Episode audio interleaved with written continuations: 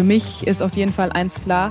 Wir wollen natürlich alle wieder spielen und so schnell es geht zur Normalität zurückfinden. Aber ich finde, das geht halt nur, wenn die Sicherheit aller Beteiligten gewährleistet ist. Und das ist für mich auf jeden Fall die Priorität. Ganz herzlich willkommen zum vierten Teil unseres neuen Podcasts Lunch Break mit Angie Kerber. Ihr kennt das ja. Ich bin Jessica Liberts. Und ich bin Angeli Kerber. Und wir freuen uns sehr, dass ihr wieder dabei seid. Wie gesagt, vierte Folge unser neuer Podcast, präsentiert von Generali. Heute wird es auf jeden Fall sehr spannend. Heute in unserem Programm, in unserem kleinen, schnuckeligen Podcast, unter anderem dabei Barack Obama, Angela Merkel, wir reden über die Vogue und wie das so ist, bei einem Shooting damit zu machen. Und natürlich widmen wir uns auch der aktuellen Entwicklung im Tennis.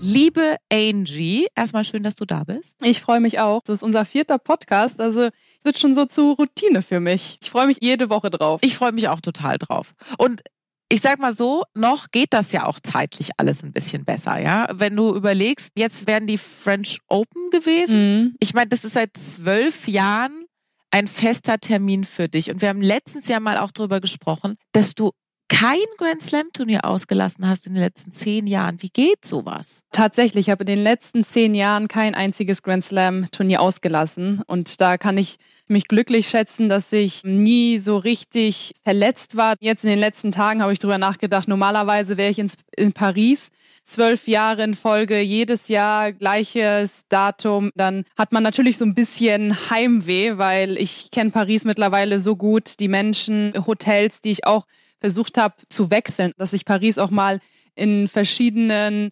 Sichtweisen kennenlernen. Die Stadt, die kann so viel bieten. Man kann in kleine Cafés gehen, dann auch so zwischen den Matches, wenn man Tag frei hat, entspannen am Eiffelturm oder einfach mal laufen zu gehen. Also ich habe es so genossen, aber ja, jetzt dieses Jahr ist es alles ein bisschen anders. Angie, es gab ja jetzt auch in dieser Woche äh, spannende Neuigkeiten, dass nämlich die US Open auf jeden Fall stattfinden können. Wie hast du das denn aufgenommen? Ich finde es gut, dass die USTA und die US Open sich dafür einsetzen, so schnell es geht, wieder zu spielen und sich aber auch ihrer Verantwortung bewusst sind, was die Vorsichtsmaßnahmen und das Hygienekonzept angeht. Für mich ist auf jeden Fall eins klar, wir wollen natürlich alle wieder spielen und so schnell es geht zur Normalität zurückfinden. Aber ich finde, das geht halt nur, wenn die Sicherheit aller Beteiligten gewährleistet ist. Und das ist für mich auf jeden Fall die Priorität. Es gab ja auch die Ankündigung, dass nur eine Person als Begleitung nominiert werden darf für das gesamte Turnier. Wie ist es denn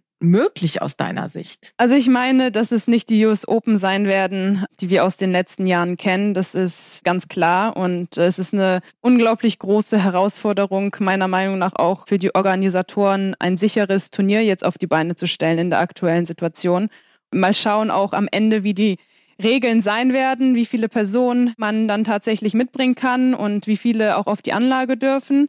Aber eins ist natürlich ganz klar, es soll für alle fair sein und die Voraussetzungen müssen für alle Spielerinnen gleich sein. Jetzt gibt's ja auch schon Stimmen, die sagen, nein, wir wollen nur in Europa spielen oder andere, die schon abgesagt haben zum Beispiel. Welche Gedanken macht man sich denn in erster Linie? Also es sind ja auch wahrscheinlich Gedanken, was die Sicherheit angeht, was das Risiko angeht, was die Gesundheit möglicherweise angeht. Denn wir dürfen ja eines nicht vergessen, wir sind ja noch inmitten dieser Pandemie. Wir sind ja. zwar in Deutschland auf einem guten Weg, äh, möglicherweise in einigen europäischen Ländern, aber in den USA ist es ja immer noch ein Höchststand an, an Infektionen. Ja, auf jeden Fall. Und deshalb muss man einfach weiter beobachten. Ich bin mittlerweile im Training drin. Ich versuche natürlich, mich so schnell es geht wieder fit zu machen und ich hoffe, dass wir auch bald wieder Turniere spielen dürfen. Aber bis August ist es ja noch eine Weile hin und man muss schauen, wie die Entwicklung in den nächsten Wochen weitergeht, besonders halt auch in den USA. Dann, wenn ich auch den Eindruck habe, dass die Sicherheit für alle Beteiligten gewährleistet ist und die Rahmenbedingungen stimmen, dann denke ich, kann es losgehen. Aber wie du auch gesagt hast, wir sind noch mittendrin und da muss man jetzt erstmal schauen, wie sich die Lage in den nächsten Wochen entwickelt. Und wo stehst du jetzt momentan? Also wie bereitest du dich jetzt aktuell vor? Hab wieder angefangen mit Fitness, mit Tennis. Ich habe ja jetzt noch ein bisschen Zeit. Es ist eigentlich wie eine normale Vorbereitung. nur dass man jetzt ein bisschen mehr Zeit hat und man länger pausiert hat. Deshalb, es wird anders sein als die normale Vorbereitung am Ende des Jahres aber habe schon so viele Vorbereitungen in meinem Leben gemacht. Ich weiß jetzt schon, was auf mich zukommt. Es wird auf jeden Fall wieder harte Arbeit. Ich meine, ich habe jetzt lange genug pausiert und ich freue mich jetzt einfach wieder aufs Training, auf mein Team und was alles jetzt auch kommt in den nächsten Wochen. Du hast ja auch die Möglichkeit, jetzt im Grunde genommen nochmal an Dingen zu arbeiten, auch an Basisfitness, mhm. wie du das sonst in dieser ständigen Matchroutine gar nie hättest. Es ist ja so ein bisschen, finde ich, wie so Fußballer in der Vorbereitungszeit. Also du kannst ja jetzt wie nochmal in dein eigenes Trainingslager gehen und nochmal so eine Grundfitness aufbauen für die Turniere, die dann hoffentlich später kommen. Die Auszeit hat mir auf jeden Fall gut getan. Also mental, psychisch, physisch hat man jetzt mal ein bisschen Zeit gehabt, um abzuschalten. Darüber haben wir schon gesprochen. Und jetzt aktuell ist es so für mich, Jetzt versuche ich wieder fit zu werden, diese Grundlagen zu schaffen, meinen Körper wieder dahin zu bringen, dass ich wieder 100 Prozent meine ganzen Trainingseinheiten durchbringen kann. Da muss man jetzt wie in der Vorbereitung Step by Step schauen, dass man ja so schnell es geht auch wieder fit wird. Es bringt auch wieder wirklich so viel Spaß, wieder auf dem Platz zu stehen, sich wieder in Anführungszeichen zu quälen, an seine Grenzen zu gehen. Auch die Sachen, die früher einem nicht so viel Spaß gemacht haben, weil ich war jetzt nie jemand, der es gemocht hat, lange Läufe oder Ausdauerläufe, sei es irgendwie eine Stunde jetzt laufen zu gehen. Da war ich immer eine, die sich davor sehr gefürchtet hat. Ich habe dann wirklich Tage davor nicht schlafen können, wenn ich wusste, okay, in zwei Tagen haben wir jetzt einen langen Ausdauerlauf vor uns, weil ich bin dann eher jemand, der so diese Intervalle mehr liebt oder die Schnelligkeit, also schnelle, kurze Sachen, das, was man ja auch auf dem Tennisplatz braucht. Aber auch diese Läufe, muss ich sagen, jetzt, wenn man so lange zu Hause gesessen hat, bringen auch äh, Spaß. Also es hat Positives auch mit sich gebracht, dass man die Sachen, die man nicht so wirklich mochte, langsam mag. Was ich mich gefragt habe, war, wenn du diese Ausdauergeschichten jetzt machst, ja, ist da nicht jetzt auch ein Stück weit so eine Dankbarkeit drin, auch zu merken, der Körper hat sich regeneriert und du kannst jetzt nochmal voll angreifen? Aber gleichzeitig eben mit dem Wissen, dass es auch ohne geht. Das ist doch eigentlich eine ziemlich tolle Situation. Ja, auf jeden Fall. Also klar, ich bin sehr dankbar auch meinem Körper gegenüber. Ich habe wirklich jedes Jahr auch viel investiert für meinen Körper. Ich habe regelmäßig immer wieder meine Behandlung auf den Turnieren, ein Physio auch immer dabei, weil der Körper ist ein Kapital, ganz besonders im Sport. Deshalb äh, merkt man jetzt auch, okay, er ist immer noch da, man kann immer noch auf seinem Körper vertrauen. Klar, aber mit dem Älterwerden und mit der Erfahrung muss man natürlich jetzt auch schlau planen, denn es geht jetzt am Ende wirklich um die Qualität und nicht um die Quantität. Und hast du auch den Eindruck gehabt, dass deine, ich sag jetzt mal, Entwicklung auch was den Kopf angeht, also deine Persönlichkeitsentwicklung, vielleicht auch ein Teil dazu beigetragen hat, dass du wenig verletzt warst?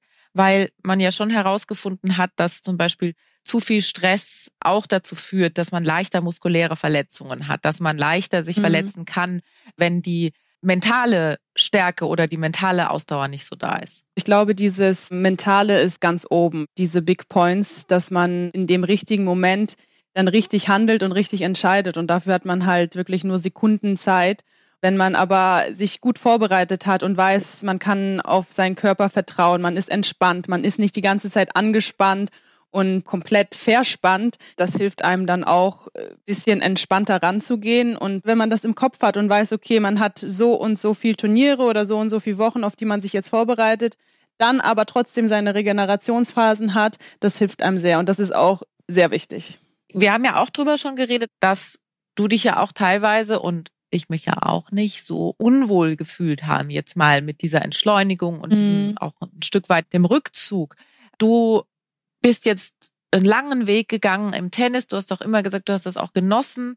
Aber du bist natürlich auch eine öffentliche Person geworden. Und du hattest ja jetzt auch mal wieder die Möglichkeit, dich da ganz zurückzuziehen. Wie wird es für dich? Was glaubst du, wenn der Fokus wieder ganz auf dir liegt? Natürlich habe ich das jetzt auch in diesem Hinblick genossen, dass ich jetzt auch meine Ruhe hatte, dass ich ganz andere Sachen machen konnte. Für mich ist es jetzt sagen wir mal in, in Anführungszeichen auch nichts Neues, weil ich ja immer auch diese Phasen mir genommen habe, wo ich auch mal komplett mir die Auszeiten nehme. Auch in diese Phase bin ich reingewachsen. Ich meine, als ich früher angefangen habe, Tennis zu spielen und meine Ziele sind halt Grand Slams zu gewinnen, die Nummer eins zu werden, da habe ich nie wirklich äh, damit gerechnet oder hatte das nie so wirklich auf dem Plan, dass man ja so viele andere Dinge nebendran auch noch machen muss oder die dazugehören. Dieses erkannt werden auf der Straße oder jeder guckt jetzt irgendwie mit anderen Augen auf dich oder du wirst beobachtet. Das sind Sachen, womit man auch erwachsen wird und womit man dann auch zurechtkommt, weil das auch zu dir gehört. Es gibt ja auch manche Sachen, die vielleicht sogar Spaß machen. Was ist für dich zum Beispiel ein Nebenjob gewesen. Du bist ja ja auch wählerisch und machst jetzt hier nicht äh, alle drei Tage noch eine Möbelhauseröffnung nebenbei. Ja, nee. ähm, dementsprechend zum Beispiel die Schauspielerei für Werbespots. Ist es eine Sache, die dir liegt? Oder musst du dich da dolle überwinden? Das war für Generali, als wir unseren ersten Werbespot gedreht haben, das weiß ich noch. Ich war so unglaublich nervös und es hat aber so viel Spaß gemacht, dass ich so mit Leidenschaft dabei war. Ich habe diese Szenen, ich weiß gar nicht mal wie viele, hundert Male wiederholt, weil ich wirklich es perfekt haben wollte oder wir alle wollten es perfekt machen. Da jeder wusste, ich bin jetzt kein Profi da drin. Wir standen da zwölf Stunden am Set über Tage lang und ich muss sagen, am Ende ist daraus wirklich ein so guter Spot geworden, dass ich so stolz auch drauf bin und auch auf das Team, was hinter mir stand, die mir das auch erklärt haben und die mir gesagt haben, okay, pass auf das auf und mach vielleicht das ein bisschen besser. Und ich liebe das ja zu lernen oder neue Sachen auszuprobieren. Also ich muss sagen, es ist nicht so einfach. Ich, ich kann mir das auch bei dir eigentlich relativ schwer vorstellen, weil du bist ja auch immer vor der Kamera, oder? Du bist vor der Kamera, musst immer die richtigen Fragen wählen. Da muss man auch irgendwie ein bisschen aus dem Bauch funktionieren, oder? Ja, es ist A, eine Menge Erfahrung und es ist B, einfach auch das Vertrauen in das Wissen und das Vertrauen in sich selbst weil die Situation es einfach auch erfordert. Ich meine, wenn du live was machst, dann kannst du es nicht nochmal machen, mhm. aber es muss natürlich auch irgendwie Spaß bringen. Und ich bin zum Beispiel jemand, ich bewundere das total, wenn du sagst, ich mache das hundertmal. Bei mir ist es genau umgekehrt, wenn es aufgezeichnete Moderationen sind. Da verquatsch ich mich an einem Stück. Wenn es live ist und ich weiß, ich muss da jetzt performen, dann mhm. klappt das. Und meistens ist auch der erste Take der beste, weil da ist man voll da und dann flacht das so irgendwie ab. Ich kann mir aber zum Beispiel mich nicht angucken. Manchmal muss man sich das ja anschauen, um zu sagen, was hätte man da vielleicht besser machen mhm. können oder was war da irgendwie.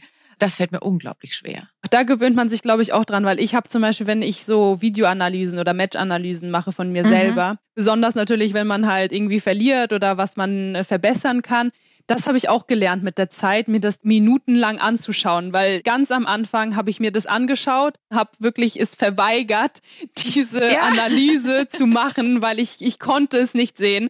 Aber mit der Zeit habe ich daraus auch so viel gelernt, wenn man sich selber anschaut und sieht, okay, das war jetzt nicht gut, das solltest du beim nächsten Mal verbessern oder anders reagieren oder die Körpersprache und, und, und. Das hilft einem unglaublich viel, auch bei dem Dreh, als wir mit Generali diesen ersten Spot gedreht haben. Da habe ich mich ja immer wieder in dieser Kamera gesehen und da gewöhnt man sich dann dran und dann will man noch mehr, dann will man es noch besser machen. Mir hat es unglaublich viel Spaß gemacht. Tolle neue Erfahrung. Wie ist es mit dem Vogue-Shooting gelaufen bei dir? Das war auch nochmal so eine Riesensache. Wir haben in Mailand geshootet und ja, also jeder kennt Vogue. Auf der ganzen Welt kennt man, kennt man dieses Magazin und bin dann da hingekommen. Die Chefredakteurin war da mit, ich weiß gar nicht wie vielen Kleidern, die wir dann alle zusammen erstmal ausgesucht haben. Dann der Fotograf, der gerade vor ein paar Tagen die Superstars und die Topmodels fotografiert hat. Ein riesiges Team von professionellen Leuten. Und ich komme dann dahin und ich bin jetzt nicht der Profi, was Shootings angeht. Aber ich habe mich sehr gefreut und ich glaube, diese Vorfreude, weil wenn ich was mache, dann mache ich das halt richtig. Auch wenn ich dann vielleicht das eine oder andere nicht kann, aber ich versuche schnell zu lernen. Das war für mich so wow einfach, weil wir auch gesagt haben, ich möchte mich mal von einer anderen Seite zeigen. Und dann haben wir überlegt, viel gesprochen, wie ich bin oder was ich auch zeigen möchte, damit das trotzdem irgendwie, das bin ich halt und das ist immer noch authentisch dann kamen wir irgendwann an auch auf die Idee, okay, wir versuchen mal andere Outfits, die ich normalerweise nicht trage oder andere Frisuren. Wir gucken jetzt mal, wie dir vielleicht ein Pony steht und, und, und. Und das war so interessant und so schön auch mich selber mal in eine andere Rolle zu bringen. Und ist dein WhatsApp-Foto auch aus der Serie? Nee, das ist noch aus einer anderen Serie. Ah, das ist noch ein anderes Shooting gewesen. Mehr verraten wir natürlich nicht. Ja. Aber ich muss sagen, mit den Shootings ist es auch so eine Sache. Die ersten Shootings, die ich gemacht habe, da weiß ich auch noch, da wusste ich gar nicht, wie ich mich hinstellen soll. Da wusste ich nicht, soll ich jetzt lachen, soll ich jetzt lieber ernst gucken und, und, und. Das ist knallharte Arbeit. Jetzt mit der Zeit geht es immer besser. Also ich weiß, wie ich mich hinstellen soll. Ich weiß genau, okay, jetzt ist der Moment, wo ich so und so gucken soll. Und wenn man dann noch einen Top-Fotografen hat, ja, dann ist es ein, ein Tag, den man sehr gerne im Kalender hat. Und ich finde, wenn du jetzt so an große Persönlichkeiten denkst, dann merkt man da ja auch so eine gewisse Souveränität und Gelassenheit an. Und du, wo ich ja wirklich ein bisschen neidisch bin, ist, ähm, dass du zum Beispiel Barack Obama mal getroffen hast, ja, mhm. und fand den von Anfang an eine unglaublich inspirierende Persönlichkeit, eben nicht nur einen großartigen Politiker, sondern eben auch eine faszinierende Persönlichkeit. Wie fandest du ihn? Wie ist das abgelaufen? Musstest du vorher irgendwie doch deinen Lebenslauf an die CIA schicken? Ja, so ähnlich. so ähnlich. Als ich gehört habe, okay, du hast eine Einladung vom Barack Obama zum Mittagessen in Berlin, bei seinem letzten Deutschlandbesuch war das nämlich. Aha. Ich wusste gar nicht, was ich sagen soll. Also ich konnte es gar nicht fassen, dass ich tatsächlich die Chance bekomme, mit ihm Mittag zu essen, ihn kennenzulernen. Ich wusste, dass er ja ein sehr großer Sportfan ist, auch Tennisfan. Das bekommt man natürlich so mit als Tennisspielerin.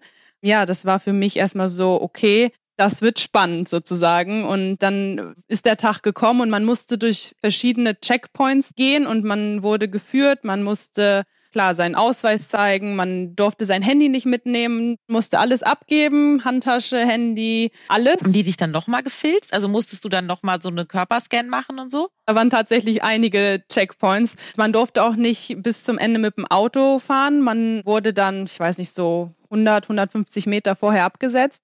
Dann mhm. bin ich zu Fuß zur amerikanischen Botschaft gegangen in Berlin. Mhm. Da wurde ich dann empfangen, bin dann durch die ganzen Sicherheitskontrollen und dann bin ich beim Barak sozusagen gelandet. Es war so ein ganz großer Raum und dann kam er und er hat sich auch echt unglaublich viel Zeit genommen. Das muss ich sagen. Also ich weiß nicht, wie lange wir da saßen, aber es waren schon zwei, drei Stunden bestimmt. Er hat ganz, ganz viel auch gefragt. Er hat über Sport, über Tennis, natürlich über Politik haben wir gesprochen. Und ich muss sagen, diese Ausstrahlung, wie du gesagt hast, diese Persönlichkeit, die er rüberbringt, auch mit dieser Gelassenheit und dieser Ruhe in sich, das ist unglaublich. Das hat mich so inspiriert und das war für mich ja das absolute Highlight, weil ich das unglaublich genossen habe, ihm auch zuzuhören und so seine Sichtweisen von verschiedenen Situationen und Dingen. Also es war ein sehr spannendes Treffen, kann ich auf jeden Fall sagen. Und wie viele Leute waren dann da? Ja, wir waren so ungefähr acht, acht Leute.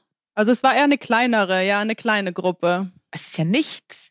Es ist ja total privat. Und dann Tauscht man am Schluss noch Handynummern aus oder wie, wie, wie ist das dann? ich hatte ja gar nichts bei mir. Wir haben dann am Ende noch ein paar Fotos gemacht, aber er hat sich mhm. da auch unglaublich viel Zeit genommen. Das hat mich echt überrascht, weil normalerweise kennt man das, es kommt jemand, du hast 20 Minuten oder 30 Minuten und dann ist er wieder weg. Aber hier, der hat sich Zeit genommen, mit mir über die US Open gesprochen, weil ich in dem Jahr US Open gewonnen habe, dann auch zu Nummer eins geworden bin der interessiert sich für alles, hört gut zu, weiß genau, um was es geht. Das war echt beeindruckend. Ich war, ich war endnervös. Also ich war auch nervös, dann auch über Politik zu reden auf Englisch, was dann auch nicht so einfach ist. Aber es war so entspannt. Und hattest du auch den Eindruck, das muss ja dann schon zum Ende seiner Amtszeit hin gewesen sein, mhm. dass er da auch so für sich einfach so ein Stück weit gesagt hat, ich habe versucht, was ich konnte und ich bin dann auch zufrieden mit dem, was ich hinterlasse? Ja, das war relativ am Ende, das stimmt. Aber so wie er gesprochen hat, also er war sehr positiv. Er weiß genau, was er will, auch was er rüberbringen wollte. Er ist für mich wirklich jemand, der auch mich inspiriert. Und sag mal, er hat dich auch sofort erkannt, oder? Er hat mich sofort erkannt. ja, bei anderen war es ein bisschen anders. Das kann man so sagen. Du hast nämlich auch mal Angela Merkel getroffen. Die war nicht so gut vorbereitet. Nicht so ganz, denn da waren wir auch in Berlin und da wurde ich auch spontan eingeladen und das war auch so eine politische Runde.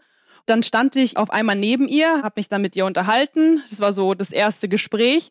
Und dann hat sie mich als junge Politikerin, sagen wir mal, begrüßt. Nein! Hat sie gefragt, wo in der CSU oder nee, wo in der CDU nee, sind Sie denn aktiv? Nee, sie, sie aus, welchem, aus welchem Wahlkreis kommen Sie denn? Äh, Nicht ganz. Also sie hat mich gefragt, oh, Sie sind aber eine junge Politikerin. Und da habe ich sie angeguckt. Und ich glaube, so in meinem Blick hat man gemerkt, irgendwas stimmt nicht. Und dann hat sie halt direkt in zwei, drei Sekunden hat sie gesagt, oh nee, das war jetzt falsch. Und dann hat sie mich halt direkt erkannt und dann haben wir uns ein bisschen mehr über Sport unterhalten als Politik, aber das war echt lustig. Also da habe ich gedacht, ja. okay, junge Politikerin nicht ganz. Nein, nicht ganz. Aber man muss ihr natürlich auch zugute halten, dass sie sehr viel um die Ohren immer ja, hat. Ja. Und dann hat sie ja auch, wie man ist von ihr gewohnt ist, schnell geschaltet. Ja, genau. Also das hat sich auf jeden Fall sehr schnell wieder gut gemacht. Und das war auch wirklich so spontan, weil da waren viele Politiker und ich war dann irgendwie mittendrin. Und ich glaube, da hat sie auch jetzt nicht damit gerechnet, dass ich direkt jetzt neben ihr stehe. Aber das hat sie dann zum Glück in die richtige Richtung gedreht.